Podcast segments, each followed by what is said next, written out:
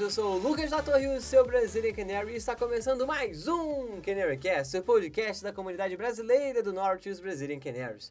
Estamos no quarto episódio da temporada, se você ainda não ouviu os outros, confira agora no Spotify, Apple Podcast, Google Podcast, YouTube e demais plataformas de podcast. Né? Esse é o meu momento youtuber, tá pessoal? E já vamos começando o nosso CanaryCast com a participação de vocês no... Comentário da galera aqui no CanaryCast. E a primeira participação é uma estreia, uma estreia internacional. O nosso querido Carl Hood, o arroba Dublin Hood no Twitter, mandou pra gente aqui qual seria o time ideal dele pra temporada. Eu perguntei isso lá no Twitter, né? E fiz uma brincadeira com o Rup também, perguntando por que, que o Rup merecia a bola de ouro. Mas aí foi uma zoeirinha à parte. Bom, o Carl disse, disse o seguinte em relação à escalação. Foi um 4-5-1, com Crew no gol, Arons e Quintila nas laterais, Gibson e Godfrey na dupla de zaga, dupla de volantes, Tete e Skip, Buendia, Cantel fazendo as pontas ali no ataque, Dowell, Dowell fazendo o meio campo e Puck no ataque. Sobre o Rup, eu vou ler em inglês para vocês e depois vou responder em inglês e aí eu falo em português também. Afinal de contas, o Cal é, fala inglês, então eu preciso falar na língua dele se ele estiver ouvindo isso aqui, porque eu não sei se ele entende tudo de português, então só para fazer um meio termo aqui para os dois lados. Rupp is not the blame, and centrally was not the worst on the pitch yesterday. Decent championship player, receiving unfair criticisms, in my opinion. So, Crow, I will agree with you because uh, we know that Rupp is not the best player in the world, but also I think Fark is the one that needs to receive this criticism because he is the one that choose Rupp to play. And we have much more options like Vrancic, of course, Buendia and Cantwell to play in that creative position that Rupp do not play really well. But he is doing his job, you know. He's not the best player in the world, but not the worst also. I think uh, the one who needs to be criticized to choose Rupp in the place of Vrancic, for example, I think is Fark. But Rupp is kinda a meme now because it's funny to make jokes of him and say that he's a bad player. We know that, but we know also that is not really really fair with him. So I need to agree with you, mate. And thank you so much for your participation here on CanaryCast. I hope you enjoy it. Bom, eu falei com o nosso querido Cal que eu concordo com ele. O Rupp realmente é um jogador decente para nível Championship. E que, assim, a crítica é um pouco exagerada realmente. Né? A gente também não pode ser, ser tão, tão ingênuo assim. A gente está exagerando um pouco. Só que é porque já virou um meme. O Rupp já virou um meme, já é engraçado zoar ele. Então é isso. Infelizmente ele ganhou esse rótulo e ele tem que conviver com isso. Não, ninguém mandou ele ser ruim. o ruim. Mas é a culpa principal, quem a gente tem que criticar é o Daniel Fark. Afinal de contas, é ele que escolheu o Rupp para jogar no lugar do Vrancic no último jogo, por exemplo.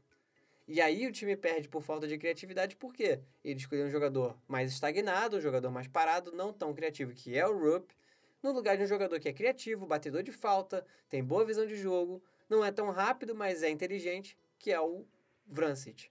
Então, a culpa é do Fark, não é do Rupp. Ele é jogador, se pedem para ele jogar, ele joga. Se ele tá jogando mal e continuam colocando ele, não é culpa dele, é culpa do técnico. É simples assim. É por isso que mais à frente eu vou dizer para vocês que essa derrota eu botaria na conta do Farc.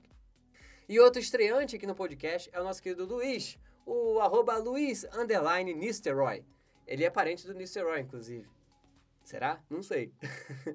Sigam ele lá no Twitter, pessoal. Luiz, muito bem-vindo. Seja muito bem-vindo aqui no CanaryCast. Muito legal ter você aqui. E bom, a pergunta dele é a seguinte: Arons pode realmente ir para o Barcelona? E se fosse, quem você colocaria para a posição? O Byron ou contrataria alguém para ser lateral direito? Então, na disposição atual do time, o Arons tem um reserva imediato para lateral direita, que é o Mumba. E o Quintila tem um reserva imediato para lateral esquerda, que é o Byron. Porque o Byron é um jogador muito versátil, ele é excelente jogador. E ele joga tanto de lateral esquerdo quanto de lateral direito. Então, hoje eu não colocaria o Byron na lateral esquerda, na lateral direita. Eu colocaria o Mumba, né, e deixaria o Byron como opção de reserva para os dois, tanto para lateral direita quanto para lateral esquerda. Porque ele é o único que faz as duas laterais. Hoje o Norwich tem dois laterais de cada lado, então isso daria uma segurança. Mas se caso o Arons fosse vendido, eu faria isso. Colocaria Mumba na direita, deixaria o Quintila na esquerda e o Byron sendo reserva para os dois. E claro, se desse para trazer alguém para lateral direita, né, para recompor o elenco, eu faria. Hoje eu não acho que o Arons vá sair justamente por isso, porque o Norwich, pelo que eu entendi, quer ter dois jogadores para cada posição, pelo menos, um reserva e um titular. Então, ao meu ver, o, o Arons não sairia. E se ele sair para o Barcelona, só seria por uma, uma proposta de 20 milhões de libras mais valores adicionais, que foi o que o Norwich pediu como contraproposta para o Barcelona. Afinal de contas, é o Barcelona, eles têm dinheiro, eles podem pagar por isso. Então, o Norwich está em posição de franco atirador, ele pode se dar o luxo de pedir mais. A proposta inicial do Barcelona, para quem não sabe, pessoal, foi uma proposta de empréstimo que não dava segurança de nada, de compra, de tempo de duração do contrato, ele poderia rescindir quando quisesse. E isso é muito ruim para o jogador Arons, que por mais que ele fosse treinado do lado do Messi, imagina, você vai seis meses para um clube, tá do lado de jogadores excelentes, mas você não joga nenhuma partida, sabe? Imagina se isso acontece. Então é muito difícil um jogador tomar essa decisão, tendo o potencial que o Arons tem e a idade que ele tem. Então ele não pode ficar seis meses parado ou jogando um joguinho ou outro. Se ele fosse para o Barcelona por empréstimo, no mínimo teria que ser com uma proposta com opção de compra, porque aí daria uma segurança para o Norwich e para o próprio Arons, porque se o Arons sabe que tem uma opção de compra ali nesse contrato, ele se esforçaria ainda mais para jogar e ser titular no Barcelona. Mas enfim, hoje eu acho que ele não sai, mas ele só sairia para o Barcelona, a meu ver, se o Barcelona comprasse ele por, por uma proposta em definitivo. E seguindo aqui, com o nosso comentário da galera, temos também a participação do nosso querido Francisco Costa, o arroba Francisco Costa lá no Twitter, que ele mandou também pra gente nosso, o 11 ideal dele para o Norwich. E que seria com Cru no gol, Quintila e Arons fazendo as laterais, Godfrey Gibson fazendo a zaga, igualzinho ali o Cal, e no meio de campo com cinco jogadores, Buendia e Placheta pelas pontas, Francite e Skip fazendo o meio de campo, talvez ali a parte de volante, e o Cantwell jogando como se fosse um segundo atacante junto com o Puck, mais ou menos ali como o Hulahan fazia com o Holt. E aí, sobre a brincadeira do Rupp, né, que eu tinha perguntado por que, que o Rupp mere merecia a bola de ouro, né? Acabou que o Francisco respondeu o seguinte: ele é pura magia, nosso querido Lucas Rupp.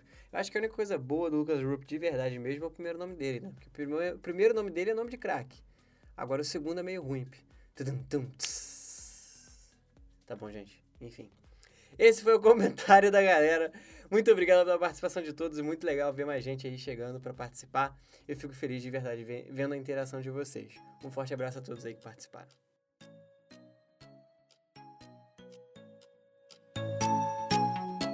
Championship. E agora vamos falar da derrota do Norwich para o Bournemouth pela Championship 2020-2021. Sobe o som para o gol dos Cherries. McLean, bad bounce though. Goes back to Bournemouth. Great turn by Dan Juma. Gets the shot away left footed, and that's the opener. As a, a ball that Norwich City try and play from the back, and then goes to that danger man we mentioned earlier on, Dan Juma, who did a really good turn, gives it to himself essentially, and then uses that left foot to put it in the corner. Not much hope for Tim Krul. And it's Bournemouth 1, Norwich City 0. Bom, como vocês puderam ouvir, o gol dos Cherry saiu do Bournemouth, né? Saiu no primeiro tempo com uma falha aí do Zimmerman, de marcação. É, o Zimmerman já tem algum tempo que ele não tem desempenhado bons jogos, e aí é por isso que o pessoal como o Francisco e o Cal, por exemplo, pedem o Gibson no lugar dele. O, o, o Zimmerman é um jogador de, de muita confiança do Farc. Então isso explica porque ele ele tem tanta, tanta, vamos dizer assim, tanta moral, né? Com o Daniel Fark. Mas temos que é, saber também o limite das coisas, né? Quando o cara tá ruim, não tem jeito. O ideal é que ele saia. E aí, isso aí é mais uma coisa que a gente pode botar nas costas do Fark aí, de problemas do time. Contratou o Gibson, dá uma chance pro cara. Vamos ver como é que ele sai nos jogos, né? Bom, e esse foi o detalhe crucial aí do primeiro tempo. O Crew, que aproveitando que eu falei crucial, né? Ele defendeu bastante no, no primeiro tempo e no segundo também. o Crew para mim foi o melhor do jogo, tá? Do lado do Norwich, aproveitando aí a, a deixa. E e que ele sozinho também não é, é um canário sozinho não faz verão, né? E aí não adianta, ele tá lá defendendo, defendendo, defendendo, uma hora a bola acabou entrando porque também houve uma falha defensiva, infelizmente. Vou, falar do segundo tempo agora, que foi o ponto positivo desse jogo para o Norwich. Né? O Norwich no segundo tempo foi bastante ofensivo depois das substituições que o Fark fez no time, que eram para não ser substituições, né? era para pelo menos ter esses jogadores no time titular, que é a crítica que eu fiz lá atrás. O Fark colocou o Ida e o Vrancic, jogadores que têm vindo bem, né? E ele deixou o Rupp no time titular. Ele poderia ter colocado o Vrancic no lugar do Rupp e começado o time dessa maneira. O time já começaria mais ofensivo, mais criativo. Ou então ele poderia ter começado com dois atacantes, o Ida e o Puck na frente, e tirava o Rupp do time. E aí é aquilo. Se o time está mais criativo, ele cria mais chances. Se ele cria mais chances, ele tem mais formas de marcar, né, de fazer gol. E, infelizmente, o Norte só foi fazer isso no segundo tempo, lá pelos 60 e poucos minutos, que realmente fez bastante diferença. Mas não foi suficiente para o Norte ganhar a partida. O goleiro do Bournemouth também fez bastante defesas, então isso também é mérito deles. E só mostrou aí que todo esse complexo, né, de, de esse efeito dominó, né, o Farc não colocando jogadores criativos, o Farc dando muitas chances para um jogador que não está vindo bem na zaga todos esses é, dominóis vão caindo para chegar à conclusão de que, para mim, é, infelizmente, a grande culpa aí desse resultado tá na conta do Daniel Fark. Mas enfim, tem mais coisa vindo por aí. Porque uma coisa que ficou muito estranha pra gente na, no pré-jogo foi que a gente esperava ver o Todd Cantwell e o M. Bandia. O Fark tinha, tinha dito que o Bandia já poderia jogar, e aí depois falou que não, e aí ficou um disse-me-disse muito estranho, que na hora do jogo a gente achou que ele estava machucado, pelo menos foi o que chegou de informação pra gente, que estava circulando nas redes sociais. E do canto eu simplesmente estava fora, fora do jogo por uma questão técnica, né? escolha do Farc mesmo. Só que aí na segunda-feira de manhã chegou um monte de notícia que simplesmente foi a jog... jogar a merda toda no ventilador. Não tem outra forma melhor para dizer isso. E, enfim, Todd por escolha técnica, e M, que achávamos que estava lesionado, foram ficaram fora do jogo. Mas Farc voltou atrás e disse que ele, Buendia, estava apto e logo depois o Farc se explicou. Eu vou começar com o Todd, né, sobre Todd Canto. Abre aspas para o Farc. Ele ficou fora do jogo por, por questões da minha escalação. Fecha aspas.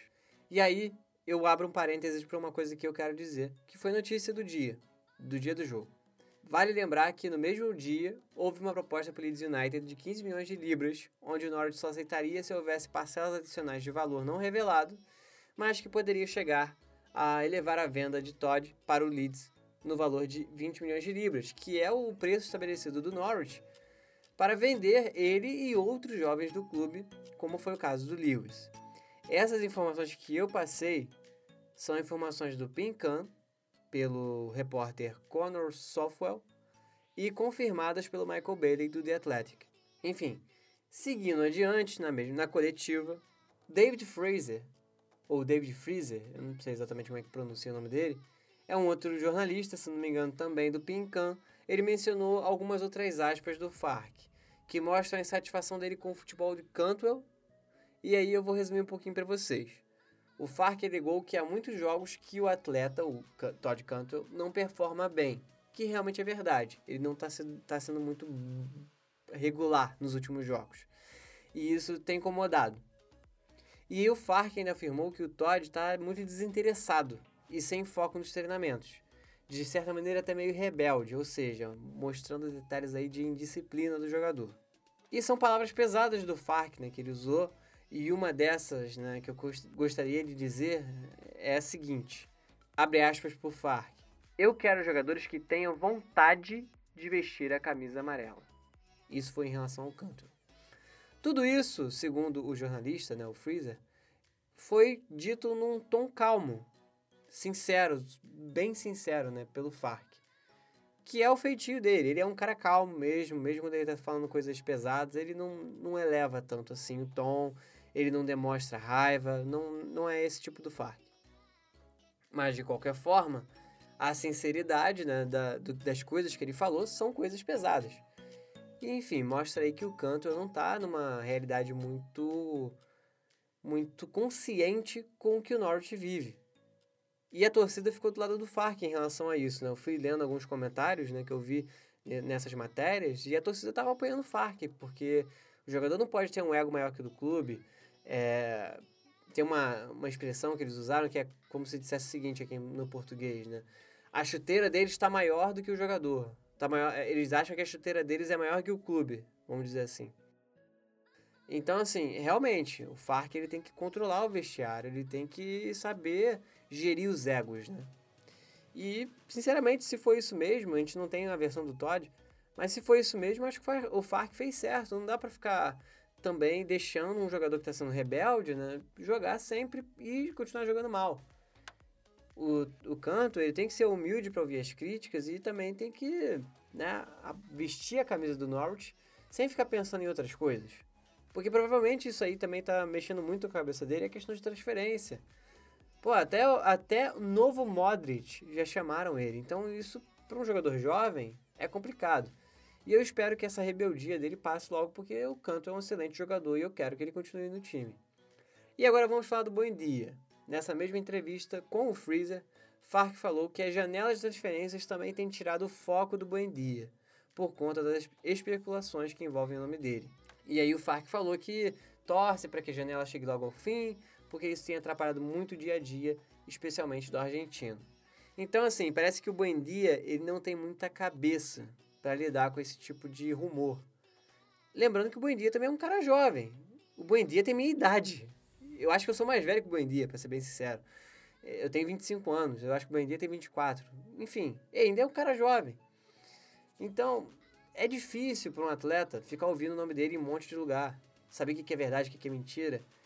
E aí, o Buendia deve estar deve tá meio abalado com isso, né, psicologicamente. Ele vai ter o terceiro filho dele agora. Então, muita coisa, muita coisa deve passar pela mente do jogador quando ouve essas especulações. E aí, ao ser perguntado sobre propostas oficiais a esses jogadores, o Fark disse que até aquele momento ele não sabia de nada. E aquele momento, no caso, é no pós-jogo contra o Bournemouth, ontem, né? Essas notícias só chegaram aqui para mim agora. É, enfim, eu acho que também em relação ao Buendia, a gente tem que pensar que ele não é um cara que nas redes sociais demonstra insatisfação, nada do tipo. É, ele, ele demonstra nas redes sociais dele que ele gosta e quer ficar no clube. Ele já deu entrevistas para jornalistas da, da Inglaterra, de Norwich, né? Falando que quer ficar no Norwich, que não pretende sair. E ele, inclusive, participou do lançamento do terceiro uniforme. A cara dele tá ali. Então, realmente deve ser uma coisa mais psicológica como um bom dia. De concentração, foco, né? Acalmar os ânimos. Então por isso aí que o lado emocional tá pesando para ele. Agora já o Cantwell, ele, ele eu acho que vai acabar saindo, vou ser bem sincero com vocês. Porque tá aparecendo muita coisa de indisciplina. E sabe, quando vira briga de ego é uma coisa que não tem muito jeito. Se ele ficar discutindo com o Farc, isso vai acabar, se for o caso, né? De briga dos dois no vestiário, não sei. Isso pode acabar quebrando o clima entre os, entre os jogadores, criando uma situação chata no, no vestiário. Sendo que o Cantor não é, de hoje, não é de hoje que ele tem críticas em relação ao comportamento dele. Só que as críticas que ele recebe, né, são de torcedores, é pessoal criticando o comportamento dele fora de campo, coisa extra-campo. Que, ao meu ver, não tem. Assim, o que o cara faz fora de campo, cara, é da vida dele. Ele faz o que ele bem entender, sabe? É uma coisa pessoal desde que isso não afete o rendimento dele na hora do jogo. Se isso está afetando o rendimento dele e por isso ele está sofrendo essas críticas, ok, é válido. Do contrário, é a vida do cara. Então, assim, é... eu não entendo porque há, há, tanta crítica da torcida em relação ao Cantwell, por ele ser midiático, vamos dizer assim. Mas, se for por conta disso que ele está perdendo rendimento, aí eu acho já que o FARC realmente está certo em intervir. Enfim, depois com tanta notícia desastrosa, que eu espero que passe e tudo fique bem, com essa derrota do Norwich, os Yellows foram para o 13º lugar nessa rodada da Championship. O próximo jogo é dia 3, sábado, contra o Derby County, no Carroll Road. E eu vou trazer agora algumas atualizações para vocês da comunidade brasileira do Norwich. Ainda não tive resposta sobre aquela entrevista que eu fiz e ainda não deram data para quando ela será publicada, né, divulgada lá no programa. É, eu tô só aguardando isso para fazer aquela tal carta pedindo as camisas que a gente merece. E estou atualizando vocês para dizer que eu não esqueci, é porque realmente essas coisas demoram.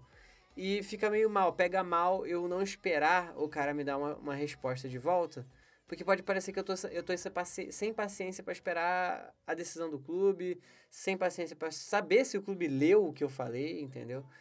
Então vamos, vamos esperar, a terceira camisa já saiu, já dá pra gente escolher qual das três a gente quer, então isso pelo menos já dá para adiantar. Mas assim que eu tiver a resposta, seja positiva ou negativa, eu aviso para vocês. E se for negativa, aí eu já preparo uma cartinha, eu passo pro André para ele dar uma lida, ele que vive lá, sabe a cultura, vai poder ter um feeling maior se eu tô sendo muito pidão né, na, na carta, só para ter um feeling de quem vive, né, da cultura. E aí, feito isso, a gente manda a carta, se for o caso. Eu espero que aconteça algo mais proativo do clube em relação a isso. Seria muito legal do Norte caso eles façam isso. Por fim, ainda nessa semana, eu e o Francisco vamos colocar aí no grupo o design das canecas da comunidade. E aí eu acho que vocês vão gostar. Em breve, se, se bobear ainda hoje, segunda-feira, a gente vai colocar aí no grupo para vocês darem uma olhada e escolherem qual, qual ou as duas que vocês gostaram que a gente quer pedir aí as canecas da comunidade. E bom, Yellows, o Canarycast vai ficando por aqui. Peço para que, por favor, vocês sigam as redes sociais do Norwich City Football Club Brasil, os Brazilian Canaries, Twitter, arroba Norwich City FCBR e arroba NCFCBR do querido amigo Uriel.